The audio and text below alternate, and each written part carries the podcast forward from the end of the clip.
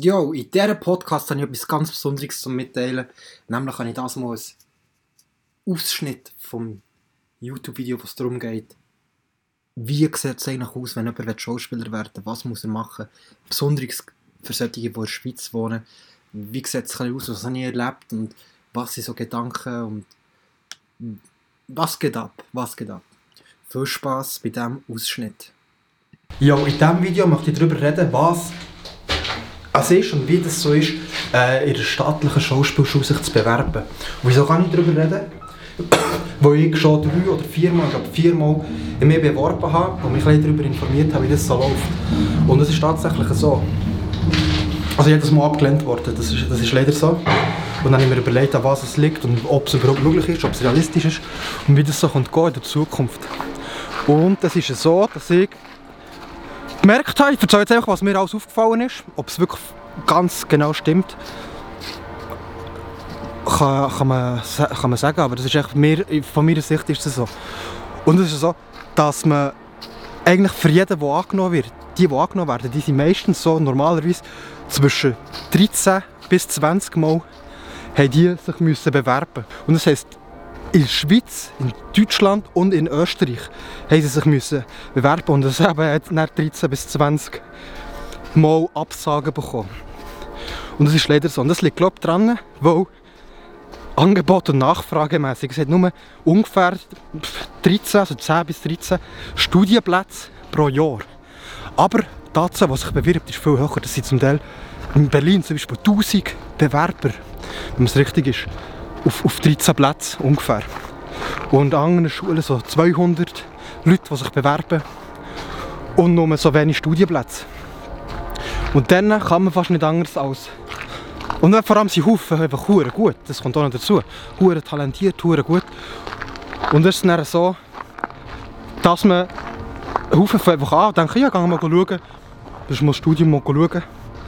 Und dann merkt man schnell, wenn man sieht, wie viele Leute dort sind und wie schnell man abgefertigt wird. Also notwendigerweise, weil es ist, man monatelang dort, das muss schnell gehen. Und dass man dann ähm, merkt, fuck, ich kann nicht einfach mal ein bisschen hergehen und ein bisschen schauen. Sondern dann muss ich mich schon voll entscheiden und mich voll reinlegen, also überhaupt eine Chance haben. Also man überhaupt eine Chance hat. Das läuft so. Es gibt aber auch Ausnahmen. Es gibt wirklich solche, die werden schon am ersten, zweiten oder dritten Mal genommen. Ganz krass.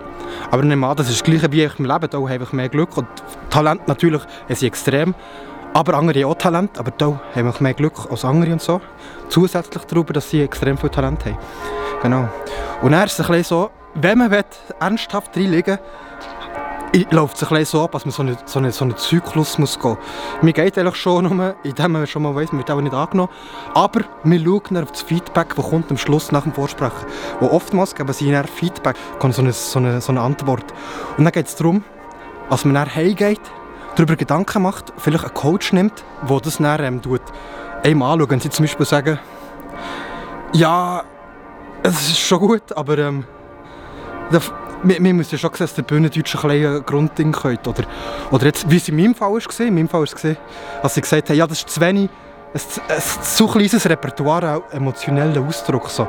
Also, einfach, also ich einfach bei jeder Rolle so ein mehr oder weniger die gleiche Emotion, so Aggression und so gezeigt habe. Aber sie wollen schon sehen, dass man ein Grundrepertoire hat. Und das, das, ist dann, das, das ist dann recht tough, weil niemand sagt dann, dass du es noch herstellen kannst, ob du das kannst üben kannst oder ob du einfach nicht, nicht genug Talent hast dafür da, muss man, da ist man dann richtig gezwungen, für sich selber zu denken und sich selber, selber seine eigenen Motivationstyps zu sein. Und selber dann sagen, fuck, mal, ich entscheide mich jetzt einfach, dass ich es gleich nochmal, also ich, dass ich das noch herbekomme und so. Und das ist recht krass, das macht dem recht tough, wo niemand dem so sagen, ja das kommt schon gut und so, wo wo die Fakten sind klar, die meisten werden nicht genommen. Es ist wirklich, nur, es ist wirklich recht kraft, tough. Aber, mit, aber wenn man aber dem ernsthaft reingeht, dann geht man eher so an, dass man einen heimgehen, das anschauen, seinen Monolog überarbeiten, vielleicht an dem arbeiten, wo man nicht checkt, also wo, man, wo sie gesagt haben. Und dann tut man sich nochmal anmelden und nicht mehr gerade mehreren Orten gleichzeitig. Also man so Rundgänge machen, wenn man schon in Deutschland ist, also man dann hier gerade an drei Orten über das Wochenende, über das verlängerte Wochenende geht. Altersbegrenzung. Das ist bei vielen Schulen ist es so, dass eine Altersbegrenzung von Maximum 25 ist. Bei einigen ist es so bei 30.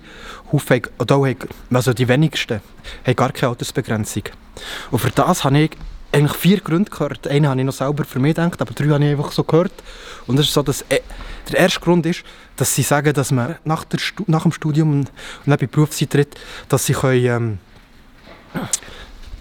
dass sie den Jüngeren weniger müssen zahlen müssen. Wenn er solche sind, die alt, also älter waren und ein Studium gemacht haben und die dann in den Beruf einsteigen, dass sie dann ähm, mehr müssen zahlen und dann nehmen sie sie nicht. Und das ist dann unfair, dass sie dann ähm, ihre Lebensplanung nicht machen können. Ja, ein weiterer Grund ist auch noch, dass sie dann bei, ähm, für solche, die älter angefangen haben und dann ältere Berufseintritt einsteigen, dass sie dann ähm, keine, wenig, einfach weniger Rollen haben. Es gibt zu wenig Rollen für ältere Leute, die meisten Rollen sind für jüngere Leute. Und dann ist es dann auch so, dass es dann unfair ist, wenn sie solche würden aufnehmen und dann ins Berufsleben stoßen und sie haben keine Chance, weil es zu wenig Rollen gibt und dann so eigentlich auch blöd ist. Und dann ist, ein anderer Grund sehr wahrscheinlich auch noch, wo einfach so ein hohes das Verhältnis zwischen Angebot und Nachfrage ist so, ist so auf eine Seite gerichtet, dass ähm, das einfach eine natürliche Art ist, das ein einzugrenzen, wo sie können nicht so viel nehmen und dann sie einfach sagen, ja, es müssen weniger sein. Ja, dann müssen wir die Altersgrenze setzen. Und das ist eine Art. Einfach, da kommen weniger, wo einfach demografisch einfach weniger Leute wegen dem Alter kommen können. Und dann der letzte Grund, da habe ich für mich überlegt, das ist so, wo solche, die älter sind, ist es so, dass man vielleicht näher man, man muss dort hier recht einfach machen, was sie einem sagen. Man muss einfach krasse Sachen, wie zum Beispiel Kussszenen oder eine Schlägerei oder miteinander umtanzen, am Boden umdröhlen und solche Sachen. Und das ist dann, wenn jemand älter ist, dass die nicht mehr jeden Scheiß nicht mehr jeden Scheiß so mitmachen. Dass sie nicht mehr stolz sind oder weniger, weniger Toleranz haben für so Nähe und, und, und sich von jemandem etwas so sagen, also vom Lehrer dort. Das denke ich noch. Also es ist, dass es dann mühsamer ist, mehr Drama gibt und so. Ob das stimmt oder nicht, das weiß ich nicht. Das ist mir einfach so in den Sinn gekommen. Aber das habe ich noch nie gehört, dass ich gesagt habe. Aber das könnte ich mir aber schon noch vorstellen. Und die Jünger haben mehr Drive, mehr Elan. Die sind formbarer quasi. Das kann ich mir vorstellen. Aber was ich im letzten Jahr so, es gibt jedes Jahr bei der Schule, es gibt bei denen in der Schweiz so eine, so eine, so eine, so eine Informationsanlass. Also das Jahr wegen Corona hat es einfach den Informationsanlass über Zoom-Call gegeben. Und da bin ich gesehen, bei ZHDK, da habe ich, das, habe ich gemerkt, dass sie es im letzten Jahr von 25 auf 30 aufgetan haben. Und dann hat der gesagt, der Verantwortliche vom Studiengang, dass jetzt neuerdings keine Altersbegrenzungen mehr sind. Und dann dachte ich, ah, okay, cool, dann kann ich ja noch bewerben. Genau, und dann der Grund angeben, dass jetzt, früher ist es vielleicht so gewesen, einer mit 30 wird, will anfangen Schauspiel studieren und dann bekommt er die Verzug mit Lebensplanung, mit Familiengründen und so. Und dass es einfach unfair ist und dass sie die nicht in eine schlechte Situation bringen aber da jetzt mit dem Internet und mit allem möglichen Drum und Dran die ganze Gesellschaft sich umstrukturiert, hey, hat er gesagt, so wie ich mich mal erinnern, dass man dass es jetzt anders ist, wo jetzt gibt es ja Netflix und so, und dann sind wir schon nicht so auf die staatlichen, ist nicht der einzige Weg, so an die staatlichen Theater und so äh, Berufseinstieg zu finden. Es gibt viele, viele verschiedene Sachen, zum Beispiel so Anlässe oder Netflix oder so Online-Serien oder alles mögliche, so dass eigentlich grundsätzlich niemand mehr Ahnung hat, was eigentlich genau läuft. Und so uns das ein bisschen mehr Chance geben. Auf der Webseite steht zwar immer noch Altersbegrenzt um 30, aber er hat das gesagt im Zoom-Call. Und dann wird ich mich definitiv wieder bewerben. Was es auch gegeben hat, es gibt Haufen solche, die haben eigentlich schon bei der Schule die Altersbegrenzung überschritten. Dann haben sie einfach gesagt, ja, nein, nein, ich bin erst 23 oder so. Sie sind dann angenommen worden, ist dann rausgekommen, dass sie jünger, älter sind, als sie gesagt haben. Aber sie sind dann gleich geblieben, haben gleich können bleiben, gleich das Studium fertig machen. Aber es hat auch andere Situationen gegeben, wo auch gesagt haben, sie sind jünger, als sie sind, fangen an und dann kommt raus, als sie eigentlich älter sind, sie angegeben haben, dann kommt das Anwaltsbüro vom, ähm, von der Schule und sagt, nein, das geht nicht, er muss gehen oder sie muss gehen und nicht müssen gehen. Ich kenne eine, wo das passiert ist, sehr frustrierend, weil man eben so viel allein eigentlich muss reisen und bewerben und sowieso immer wieder Absagen und Absagen bekommt. Und dann, wenn du dann genommen wirst und dann noch dann wegen dem Alter Absagen bekommst, ist es doppelt schmerzhaft. Ist aber tatsächlich passiert. Bei den Schweizer ist es zusätzlich noch etwas schwieriger als jetzt bei den anderen. Die meisten sind eher deutschsprachig, wo erstens Deutschland grösser ist, das Zweite ist, die meisten Schulen sind in Deutschland oder Österreich, aber ich glaube, die meisten sind eben in Deutschland. Und hier geht es darum, auch Bühnendeutsch, ein gewisses Maß an Bühnendeutsch schon zu können. Und das ist für einen Schweizer extrem schwierig. Weil das nicht immer so, alle S und so sind komplett ver... Muss man, äh, sie sagen, es ist wie eine neue Sprache lernen. Das das ist schon noch, das, ist bisschen, das macht es noch schwieriger. Aber gleichzeitig ist es so, dass da vielleicht denken, wo politisch ein linker eingestellt sind, wo dann sagen, so, also Lehrer und Schulen, die dann sagen, ja, wir müssen Gleichheit haben. Da wir jetzt einfach, wir brauchen noch einen Schweizer. Das weiß ich nicht, könnte ich mir vorstellen. Aber Tatsache ist, so oder so, Bühnendeutsch zu lernen für einen Schweizer ist schwieriger als für einen Deutschen, wo die schon, schon die schriftdeutsche, hochdeutsche Sprache können. Was auch noch ist, es ist, wie ich mitbekommen ist einfacher für Männer zu werden als für Frauen, weil es mehr Frauen gibt, die ein Schauspielstudium machen als Männer. Und da schaue ich nicht auf, auf, auf, Ding, auf, auf, auf, auf, auf das Maß oder einfach eine Verteilung zwischen Mann und Frau, was gleich viel sind. Aber da eben schon da halb-halb haben. Und dann ist es einfach so, wenn weniger Männer sind, ist weniger Konkurrenz, dann kann man, als Mann hat man mehr, Chance, also mehr Chancen zu werden, wo weniger andere Männer für sich für das bewerben. Aber an anderen Orten ist es nicht so. An anderen Orten spielt es eventuell keine Rolle. Und was auch geil ist, ist schon noch, sind ja oftmals, habe ich das Gefühl, dass sie einem krasses Feedback geben und auch nicht probieren, lieb zu sein und einem irgendwie mit Händen Schaden zu legen und sagen, ja, das schaffst du schon, das kommt schon gut und so. Sondern sie eigentlich sagen wie, ah nein, der könnt noch nicht Bühnendeutsch, das sind jetzt schon 23, der könnt es gerade vergessen, müsst gar nicht probieren. Um, das ist tatsächlich, es kommt vor, wie es arschig ist, aber tatsächlich ist es etwas sehr Gutes, das das tut, verhindern, dass sie Leute falsche Hoffnungen bekommen. Sondern dass die, die einfach eh nur sagen, ja, mal schauen, mal vielleicht und so, dass die sich überlegen, okay, will ich das wirklich durchziehen oder lasse ich es gerade sein? Und jedes Mal so weiter reisen, Geld verschwenden und Mühe und Tränen und alles. Wenn man eigentlich gar keine Chance hat. So. Sie sind einfach so auf sich zurück, man ist so auf sich zurückgeworfen, wo man dann muss sagen entweder sagt man, okay, fuck shit, ja, ist und so. Oder eben man sagt, nein, fuck man, was meint der? Ich lasse mir nichts sagen, ich ziehe es nochmal durch, komme was wolle. Dann tun sie mit der Realität konfrontieren. Das ist nicht, weil sie unbedingt echt gemein sind. Überhaupt nicht, weil die haben es selber auch durchgemacht.